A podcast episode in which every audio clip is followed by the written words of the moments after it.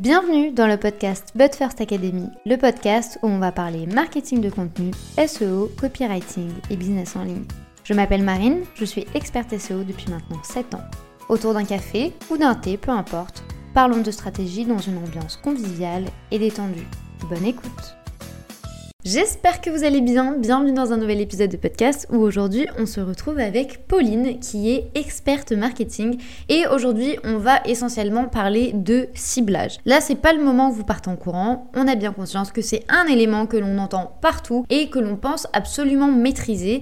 Et pour autant, il y a ici quelques critères importants à prendre en compte pour réussir votre ciblage qui va être la base de toute votre approche et de votre stratégie. Vous allez découvrir Pauline avec son franc-parler qui vous donne tout toutes les pistes et toutes les clés pour réussir cette approche au sein de votre business. Et ça, sans y passer six mois, elle va vous le dire plusieurs fois. Mais vous n'avez pas besoin de vous prendre plus la tête que ça. Il suffit juste d'adopter la bonne méthodologie. Si vous préférez le format vidéo, sachez que notre échange a été filmé et enregistré. Il est désormais disponible sur notre chaîne YouTube. Je vous mets le lien juste en dessous de cet épisode. Bonne écoute. Est-ce que tu vas bien? Ça va très bien et euh, je suis ravie d'être là. J'adore les podcasts. Avec grand plaisir.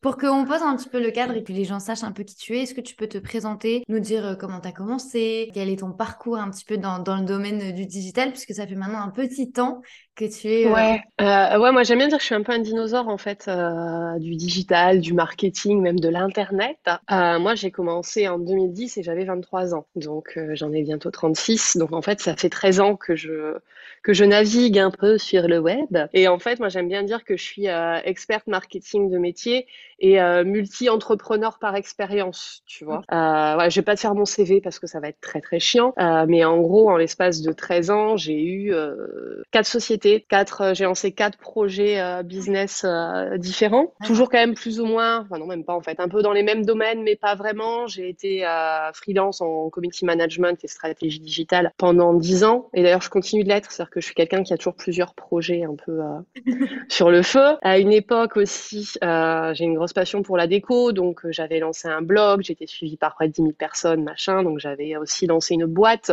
Euh, je m'étais associée avec une amie peintre, on a lancé une boîte de rénovation. J'ai lancé une communauté euh, sur un jeu en ligne aussi, voilà, donc rien à voir, mais quand même Internet, tu vois. Et aujourd'hui, principalement, Josiane Marketing qui nous intéresse aujourd'hui, qui est une boîte en fait où donc je suis solo hein, par choix, et en fait j'aide les, entrepreneurs femmes plutôt, hein, qui veulent utiliser Internet, digital au sens large, pour euh, trouver des clients, pérenniser leur activité. Et euh, j'ai une approche qui est quand même assez pragmatique et concrète, tu vois, de, du marketing. En gros, c'est euh, du bon vieux marketing, en fait, adapté à une entreprise individuelle, sans euh, techniques douteuses, fausses promesses, euh, tout ce qui est technique soi-disant secrète, tu sais, censé te permettre de devenir libre financièrement en 12 minutes par jour, ben, c'est pas chez moi que tu les trouves.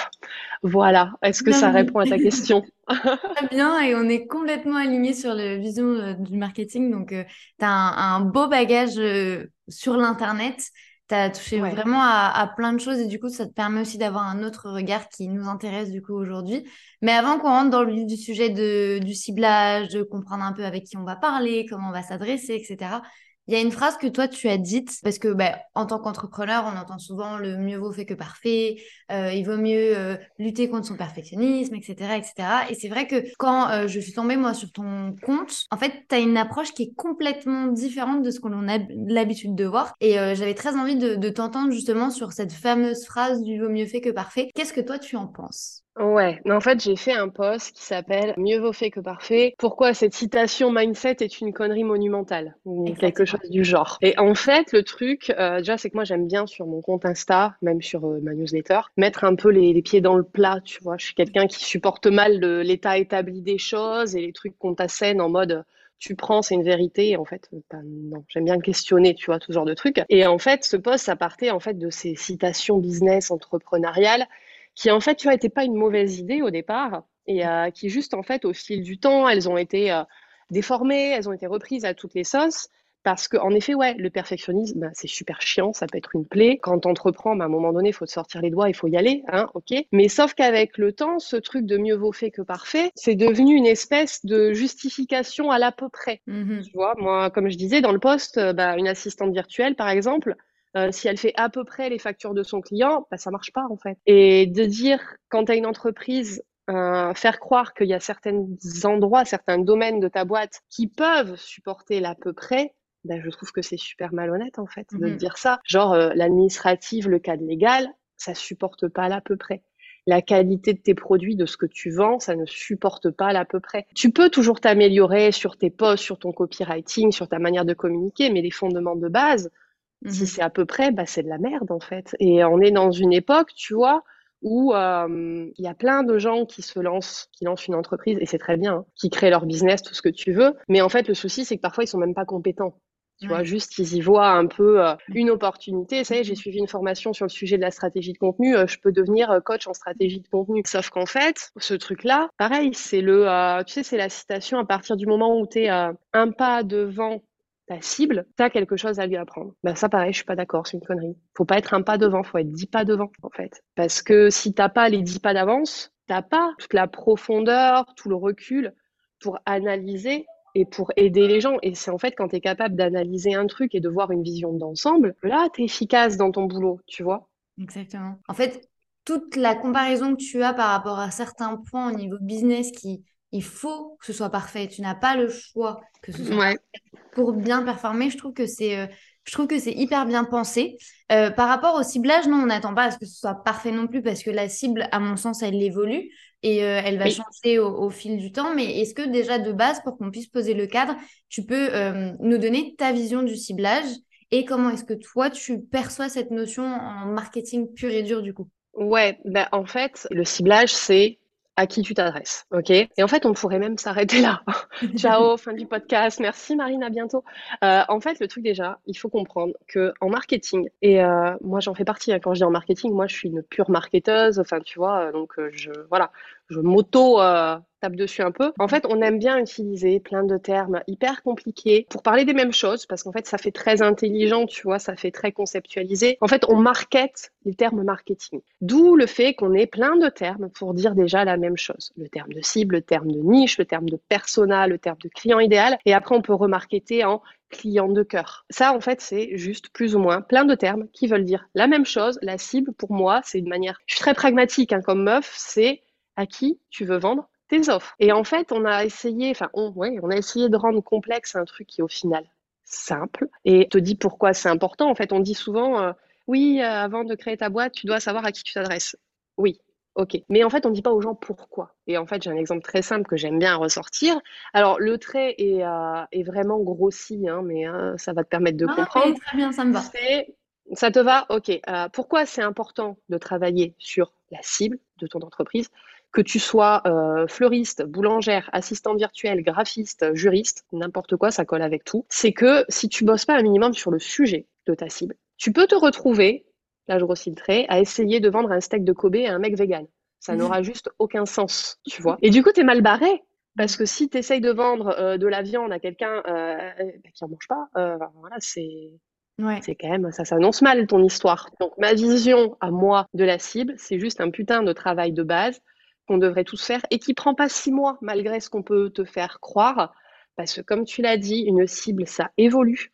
Ça évolue en fonction euh, bah, du marché, de ce qui se passe sur le marché. Et d'ailleurs, euh, entrepreneur, ça nécessite d'avoir une certaine intelligence entrepreneuriale, à mon sens, pour être capable en fait de regarder ce qui se passe et d'adapter.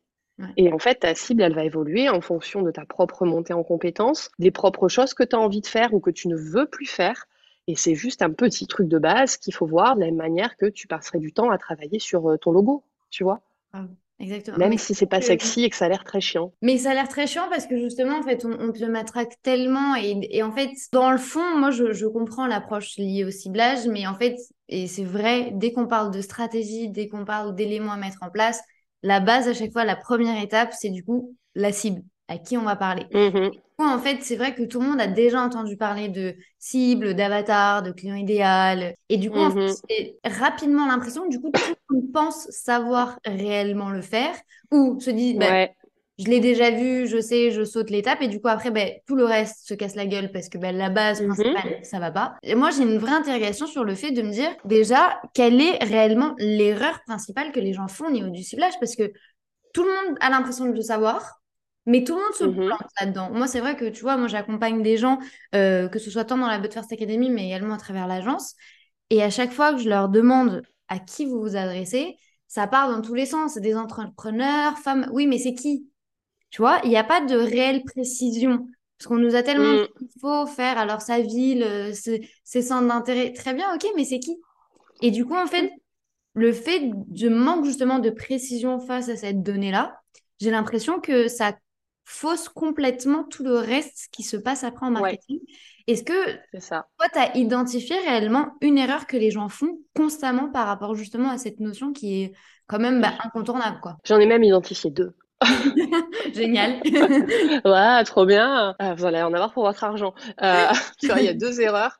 La première, celle que tu as dit, en fait, c'est de se contenter d'un travail sur des critères démographique. C'est la mm. fameuse nana, tu lui demandes sa cible, elle te dit euh, c'est euh, Jocelyne qui a 47 ans, qui vit à Dunkerque, euh, qui est mariée et qui est femme au foyer. En quoi ces putains d'informations sur Jocelyne vont m'aider à lui vendre mes bouquets de fleurs? Non, en fait. Les critères démographiques, ça peut t'aider si tu as envie en fait d'imaginer un peu, tu sais, on te dit de faire la représentation imaginaire, ça peut t'aider.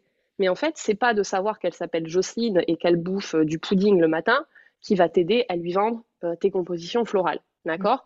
Donc en fait, ce qui compte, la démographie, c'est bien beau, tu vois, ça fait genre je travaille sur mon business. En fait, ça te sert à que dalle. Éventuellement, ça te sert parce que tu vas pouvoir savoir bah, dans quelle langue elle parle, tu vois, de base. Tu vas pouvoir connaître un peu euh, tout ce qui est bah, ses capacités financières, c'est quand même important quand tu vends. Mais en fait, ça doit s'arrêter là. D'accord? La, première erreur, c'est que tu te focuses sur du démographique, ce qui rend en plus l'exercice compliqué parce que tu ne sais pas. Et en fait, c'est plutôt des critères euh, situationnels ou psychologiques. C'est la première erreur, c'est que les gens ne vont pas creuser là-dedans. En fait, moi, j'ai le truc, c'est connaître ta cible mieux que ta propre mère. Il faut que tu sois capable d'avoir en tête, pas qu'elle s'appelle Jocelyne, qu'elle a 47 ans, mais que Jocelyne, dans la vie, aujourd'hui, elle est dans la situation Y. Cette situation Y, au quotidien, elle en a conscience ou pas, elle lui fait vivre telles émotions, elle a déjà essayé de faire telle chose pour euh, résoudre le problème, elle adorerait pouvoir faire ça, mais aujourd'hui ses freins c'est ça, ça, ça et ça. Qu'est-ce qu'elle aimerait vraiment faire?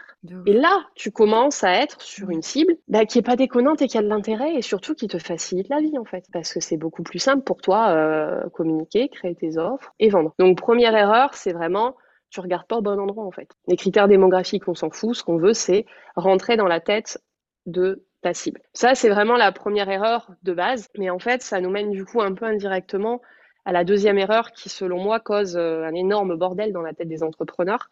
Euh, le concept de niche, qui en fait serait par définition, la cible encore plus ciblée. Et on se retrouve, parce que les gens disent non mais attends, il faut te nicher absolument, sinon ça marchera jamais, à avoir des niches improbables qui vont mm. représenter euh, trois personnes potentielles acheteuses. Donc en fait, le truc est invendable, incommunicable. Tu mm. sais, c'est la meuf à qui on dit euh, ah bah t'es prof de yoga, bah, il faut te nicher. Donc la meuf, elle va se nicher sur les femmes de 20 à 25 ans euh, mm. qui font du sport le jeudi euh, et qui veulent prendre en compte euh, la phase de leur cycle. Mais en fait, les gars, à un moment donné, euh, réaliste, quoi. Donc euh, la niche, voilà. Et du coup, globalement, en fait, l'erreur, c'est que les gens, ils finissent par bégayer sur ce sujet, penser qu'ils ont compris alors que non, parce qu'en fait, on leur a fait penser que ça devait être un truc hyper précis. Donc du coup, quand tu dis à la personne qui est ta cible, si elle n'a pas ce truc précis en face, elle se dit bah je sais pas trop, je suis pas bien sûre, faut que je creuse. Mais en fait, il leur manque juste un élément, tu vois, un peu euh, essentiel.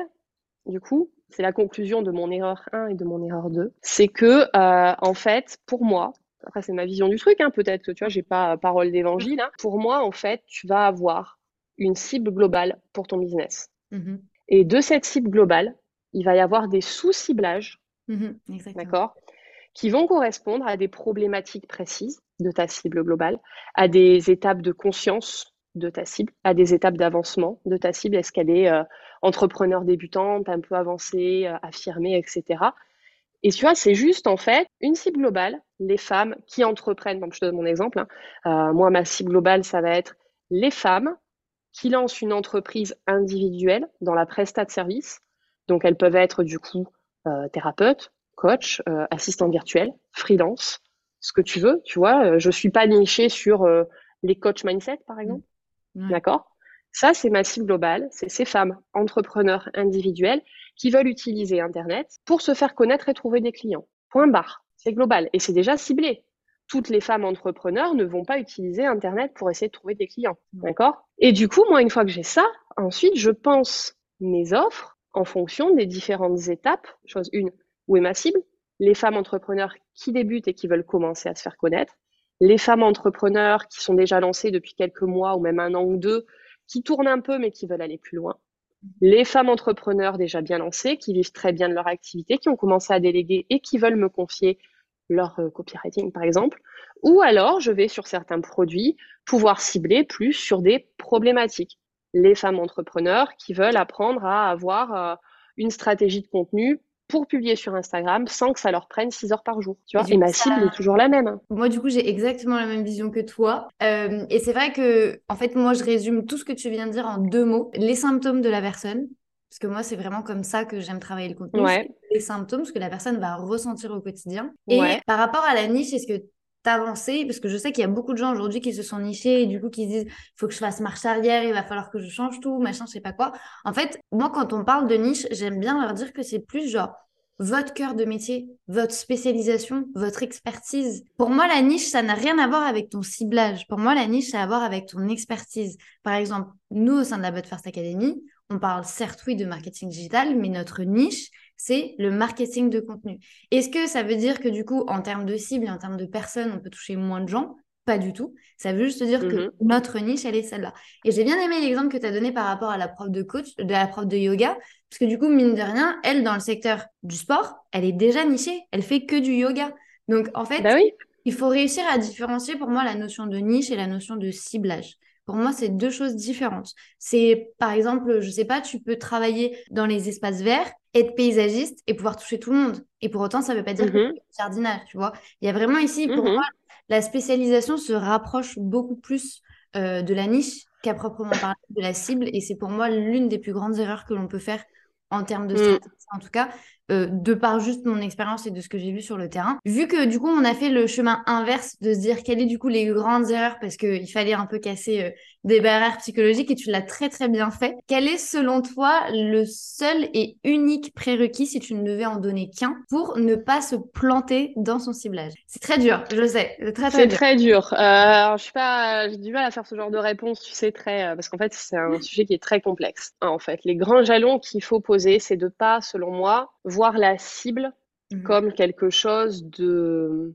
Il n'y a que ça d'important, d'accord? Euh, Vouloir euh, accompagner, du coup ça va rejoindre ce que tu dis, euh, vouloir accompagner en étant prof de yoga pour les femmes, ben en fait, si toi, ton truc, c'est plutôt le pilate, ça ne marchera pas. Et en fait, pour réussir ta cible, il faut réussir à trouver cette espèce d'équilibre parfait parce qu'en fait, quand on parle de cible, on oublie de parler d'un truc, c'est que la cible, ça te permet de mettre en place ton positionnement. Ton positionnement, c'est qui tu es toi, ce que tu fais et pour qui. Et en fait, vouloir réduire la cible à juste je m'adresse à telle personne, ben en fait, il manque euh, quand même des petites étapes, tu mmh. vois, euh, qui sont essentielles. Donc avoir une cible qui représente un marché, des gens prêts à acheter, mmh. c'est déjà bien, mais en fait, ça suffit pas.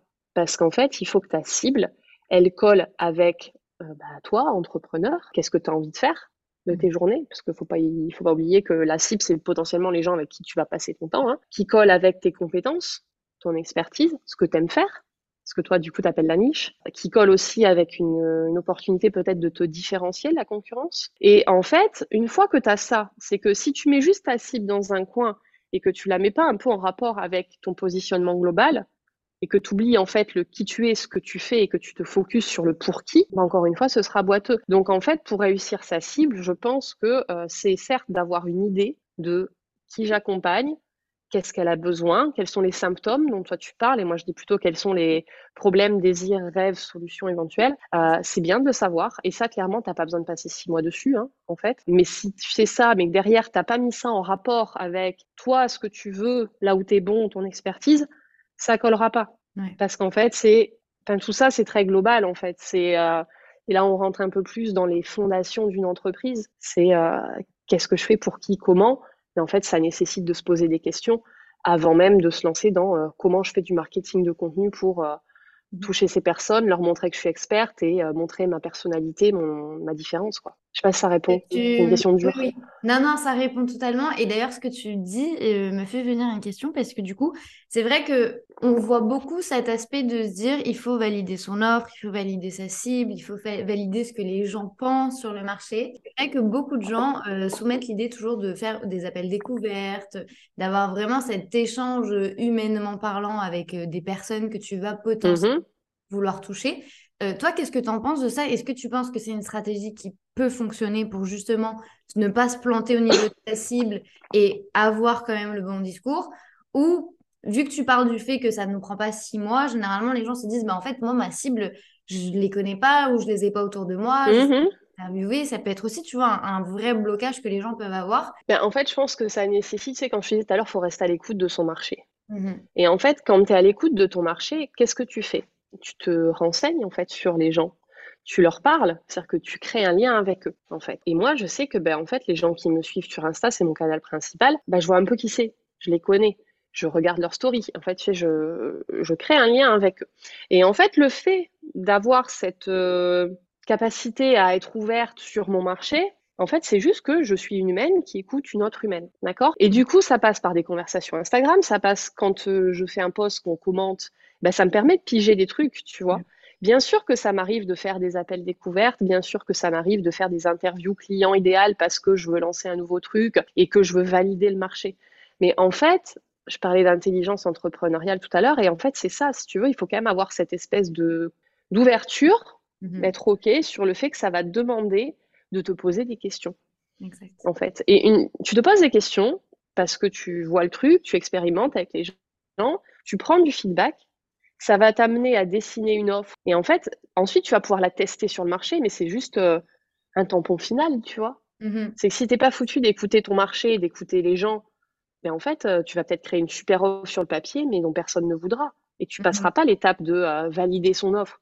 En fait, valider son offre, c'est juste le, le, tampon final, tu vois. Mmh mais euh, tu peux passer six mois, un an, deux ans sur une offre si en fait tu l'as créée toute seule dans ton coin sans essayer de savoir ce que les gens veulent. Encore une fois, tu vois, c'est on met du concept marketing très compliqué là où en fait si on a des bases saines, ça fonctionne. Ouais, et c'est vrai que en fait c'est un point que tu abordes qui est hyper important et, je trouve que c'est important à souligner quand on est en train de travailler sa cible, puisque c'est vrai que sur Instagram on a tendance à oublier qu'en fait on parle pas à un algorithme, on parle à un humain. Euh, et d'ailleurs pour donner un exemple très concret, euh, hier, j'ai une personne qui a visionné une des masterclass de la But First Academy qui m'envoie un message pour me dire merci, j'ai adoré, machin, machin, machin. Moi, généralement, qu'est-ce que je fais? Je contacte toujours les gens à travers des notes vocales parce que je trouve que c'est comme ça qu'on crée réellement un lien. Oui, c'est plus proche. Exactement. La personne m'a répondu, je pensais, je pensais jamais avoir de réponse et d'ailleurs, je pensais tomber sur un robot. Et en fait, quand elle m'a dit ça, ça m'a un peu euh, fait un électrochoc de la réalité du marché actuel tout est automatisé, euh, on peut faire euh, du plus vite, plus rapidement, et du coup, en fait, on n'écoute plus les gens autour de nous. On ne sait pas réellement ce qui se passe, et je trouve que c'est dommage. Et du coup, je trouvais que c'était un point important que tu avais souligné, parce que ben, généralement, vous allez chercher l'information euh, à péta ou schnock, alors que vous l'avez déjà sur votre compte Instagram avec des gens qui vous suivent. Donc, je trouve que c'est important ce que tu viens de souligner. Tu parlais du coup de, de jalons autour du coup de, de, cette cible, mais je sais que c'est pas que ça. Euh, au sein de la cible, c'est euh, une des étapes. Mais après, du coup, si la personne pense avoir bien défini avec qui elle va parler, euh, qu'est-ce qui se passe après? Qu'est-ce qui se passe avant?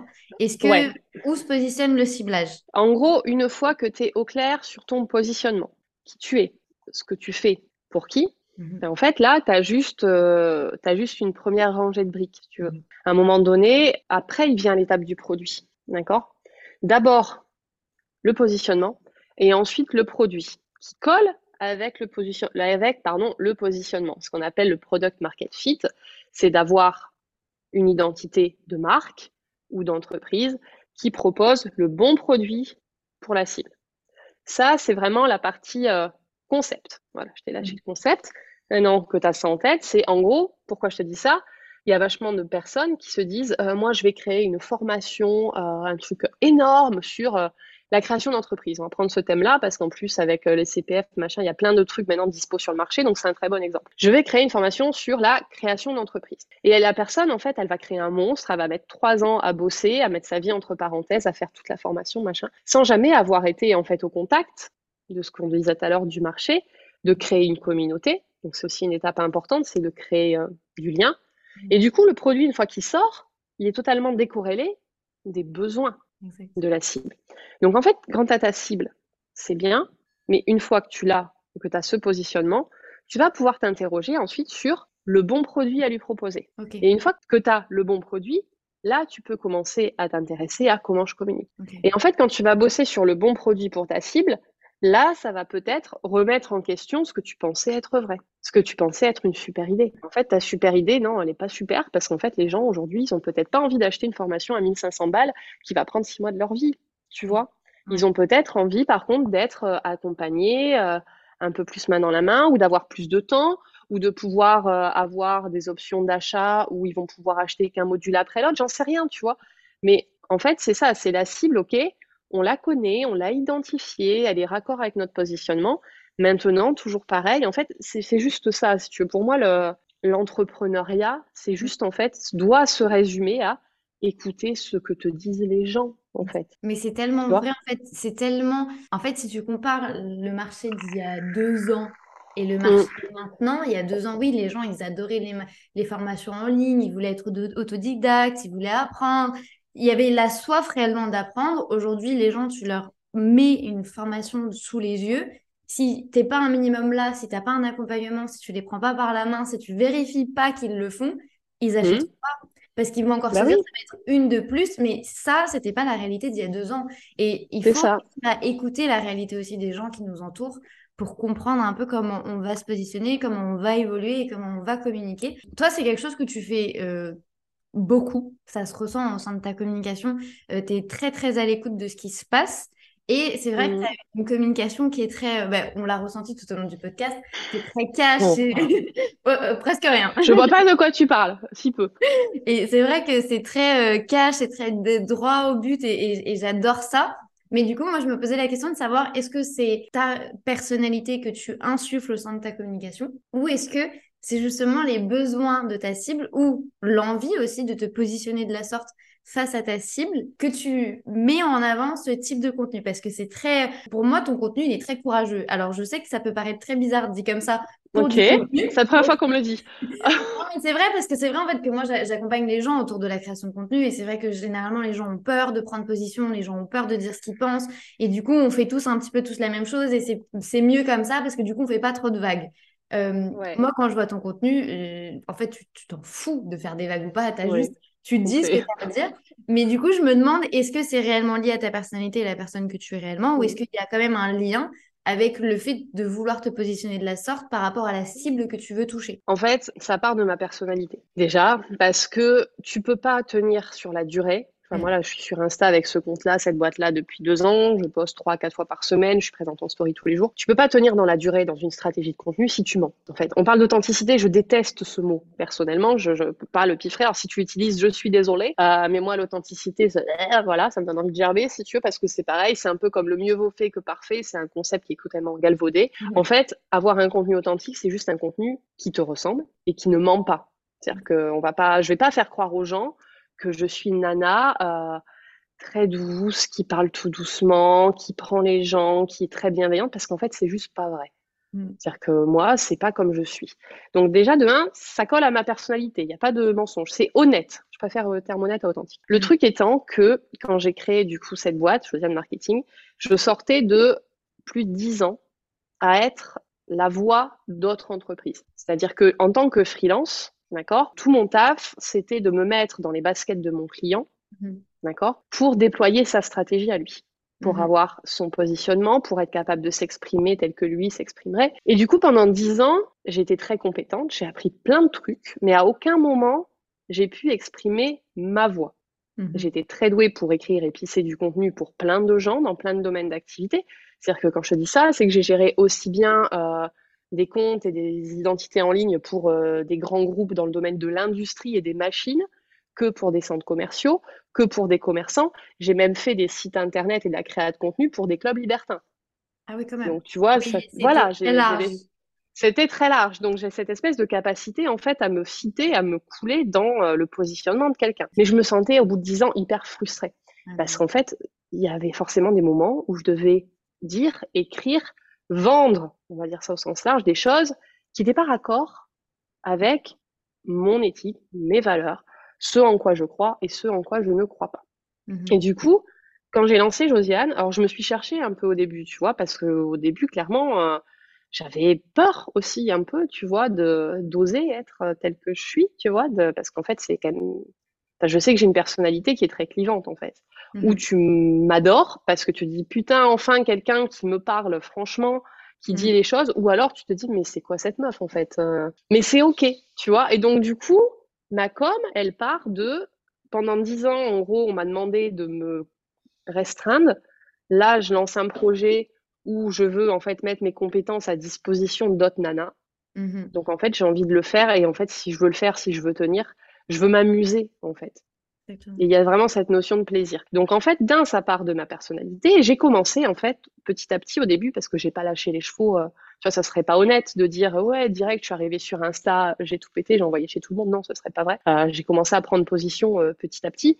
Et en fait, je me suis rendu compte du coup d'un truc, c'est qu'en étant comme je suis, non seulement je prenais vachement de plaisir à faire ce que je faisais, et en fait, je commençais à attirer à moi des nanas qui pensaient exactement comme moi. Et en fait, là, ma manière d'être, ma personnalité a commencé en fait à coller avec ma cible. Et là, je me suis mise dans une espèce de cercle vertueux parce qu'en fait, ça a fait aussi un tri pour moi. C'est-à-dire que euh, je n'attirais plus à moi des nanas qui étaient euh, sur euh, ce concept de coach millionnaire qui vendait des accompagnements étiquettes à 40 000 balles. Ben, en fait, j'ai arrêté de les attirer aussi. Donc en fait, ça m'a juste, c'est pas une analyse de ma cible à la base, tu vois. C'est juste, j'ai fait d'abord ce qui me paraissait être juste pour moi. Mmh. Et en fait, j'ai rencontré un public et du coup, bah, je me suis dit, bah, ok, en fait, je peux lâcher les chevaux. J'adore en fait ton parallèle avec le contenu parce que en fait, tu as résumé tout ce que je pense du contenu en une phrase. C'est du coup, tu vas attirer les bonnes personnes grâce à ce que tu vas dire et grâce aux valeurs que tu vas mettre en avant les gens vont se reconnaître en toi. Et en fait, c'est là toute la, toute la force du contenu. Et c'est pour ça que généralement, les gens ont peur parfois de prendre position, de dire ce qu'ils pensent, qu'ils se disent, mais je vais froisser des gens. Ben, tant mieux, ça veut dire que du coup, les gens vont pas venir mmh. vers toi alors que tu vas pas vouloir travailler avec eux. Donc franchement, euh, je trouve que c'est hyper intéressant comme point de vue. Si les gens se reconnaissent du coup dans ta manière de voir les choses, ta manière de travailler, toi aujourd'hui, comment tu accompagnes les femmes, du coup principalement? Quelle est du coup euh, ta mission? Comment tu fais euh, étape par étape pour que du coup, si on travaille avec toi, on puisse du coup te contacter? Bah, Du coup, comme je suis quelqu'un qui a une bonne réflexion marketing, j'ai bien bossé euh, au fil des mois et des années sur mon positionnement. Et du coup, j'ai surtout euh, bien bossé en adaptant au fil du temps mes offres au marché. Et donc aujourd'hui, en fait, euh, j'ai lancé ça au mois de juin. Je me suis rendu compte, et c'est en ça que je vous dis, restez à l'écoute du marché. En fait, là, je fais ma promo, mais en expliquant comment je fais ma promo. Tu vois. On est à un niveau un peu deep. le truc, c'est que, t'en parlais tout à l'heure, il y a deux ans, les gens voulaient des gros accompagnements, machin. Faut dire qu'il y a deux ans, enfin il y a trois ans maintenant, on a vécu un truc qui est euh, un micro-événement à l'échelle planétaire, mais qui a en fait a été un micro-événement dans le temps, qui a été le Covid. On était chez nous, on avait du temps, on voulait se former, on voulait plus retourner au travail, donc en fait les gens se sont rués sur la formation en ligne. Et aujourd'hui, en fait, il y a eu une espèce d'âge d'or du business en ligne pendant le Covid. Et l'âge d'or, en fait, aujourd'hui, est en train de se casser la gueule parce que les gens déjà ont compris que les fausses promesses, ça marche pas, qu'en fait, euh, ça demande un peu de se sortir les doigts et de travailler. Et surtout, euh, bah, il y a une crise économique maintenant euh, derrière qui fait que bah, forcément, les gens n'ont plus des budgets énormes. Ils ont drainé leur compte CPF. En fait, là, maintenant, s'ils veulent apprendre, s'ils veulent progresser, se former, il bah, faut mettre la main en porte-monnaie. Et partant de là, moi, j'ai revu il y, a, ouais, il y a six mois vraiment ma manière de, de bosser. J'ai fait une petite étude de marché, j'ai écouté ma cible. Et en fait, aujourd'hui, l'idée, c'est, en fait, je veux vraiment être la nana qui rend le marketing la création d'entreprises, euh, tout ce que tu veux au sens large, accessible. Parce qu'en fait, il y a aussi ce pourquoi tu fais les choses qu'il y a dans mon positionnement. Et moi, en fait, je, je, alors, je suis pas une féministe hardcore, mais euh, je milite vachement, tu vois, à titre perso. En fait, je trouve ça super courageux qu'une nana, euh, elle lance sa boîte. Mmh. après, moi, je suis maman, je suis divorcée, donc j'ai ma fille une semaine sur deux. Donc, en, ma vie fait que tu vois, ça m'a. Voilà. Et moi, je suis vachement admirative des nanas qui se lancent, en fait. Parce que qu'on le veuille ou non, L'entrepreneuriat, c'est quand même un domaine qui est encore très masculin. Tu prends les grosses entreprises, c'est que des mecs euh, qui font leur truc entre mecs. Et euh, moi, j'ai eu vu hein, dans ma vie pro euh, avant arriver en rendez-vous avec des mecs de l'industrie, pour te donner cet exemple-là. Et en fait, moi, j'étais la petite meuf de 30 ans En fait, mmh. on ne me prenait pas au sérieux parce que j'étais une meuf, parce que j'étais jeune. Et en fait, voilà, il y a ce truc ancré en moi de je veux en fait aider les femmes à pouvoir euh, lancer leur boîte et avoir un bon marketing sans qu'elles aient forcément besoin euh, de craquer euh, un PEL, de faire un prêt, etc. Donc du coup, c'est pour ça que je propose en fait, j'ai ouvert une boutique en ligne de petits produits digitaux. Ça commence à 35 euros et aucun des produits ne sera à plus de 100 balles. Tu vois, c'est vraiment ma, ma promesse. Euh, donc c'est un shop où il y a des guides de travail. D'ailleurs, il y en a un sur le connais ta cible mieux que ta propre mère, la méthode pour enfin connaître ton client idéal. Il y en a sur les lancements, il y en a sur le fait de vendre en story de manière récurrente pour éviter de devoir créer de nouvelles offres tout le temps. Et en fait, ça c'est une boutique que j'ai ouverte en juin qui va continuer à s'étoffer en fait. Donc là, je suis en train de préparer un nouveau drop avec des produits dédiés aux emails. Euh, et l'idée c'est vraiment de te donner des guides de travail euh, concrets, zéro blabla, des résultats, t'appliques. J'ai fait ça sur Notion. Euh, comme ça, ça te permet en plus de garder le truc. C'est pas un PDF à imprimer, c'est chiant, tout le monde en a marre de ces trucs-là. Et en fait, ça, c'est la base de comment bosser avec moi. Ben, en fait, tu peux commencer à bosser avec moi euh, sans devoir y laisser un rein. Comme ça, tu goûtes aussi à mon expertise. Ça te plaît, c'est bien, on va plus loin. Ça te plaît pas, bah ciao, au revoir, t'as pas investi 1500 euh, balles quoi. Et après, il y a, euh, j'ai un système aussi, tu sais, de d'abonnement mensuel, un membership, euh, tout le monde disait que ça marchait plus. Moi, j'en ai lancé un, ça marche très bien. Euh, où j'aide en fait, euh, il y en a à créer leur contenu. On fait un live tous les 15 jours et on crée le contenu ensemble. Et après, j'ai des offres individuelles à la session ou des accompagnements plus longs. C'est hyper complet, c'est hyper diversifié. Je vous mets de toute façon tous les liens juste en dessous de cet épisode de podcast avec du coup le produit spécifique lié à la cible. À la cible. Si vous souhaitez approfondir le sujet, si vous voulez découvrir un peu la méthode de Pauline pour être sûr de ne pas vous planter sur ce point qui est hyper important, je vous mets tous les liens juste en dessous de cet épisode. Merci beaucoup Pauline, c'était un vrai plaisir. Je me suis bien, bien, bien mariée et j'ai appris vachement de choses. Donc vraiment, merci. Tant mieux. Merci à toi pour ton temps et pour ta disponibilité et je te dis à très vite. À très vite, ciao. Si cet épisode de podcast vous a plu, n'hésitez pas à le partager, à vous abonner ou à laisser une note, quelle que soit votre plateforme d'écoute. Je vous souhaite une très bonne journée ou une très bonne soirée en fonction du moment où vous écoutez cet épisode. À très vite.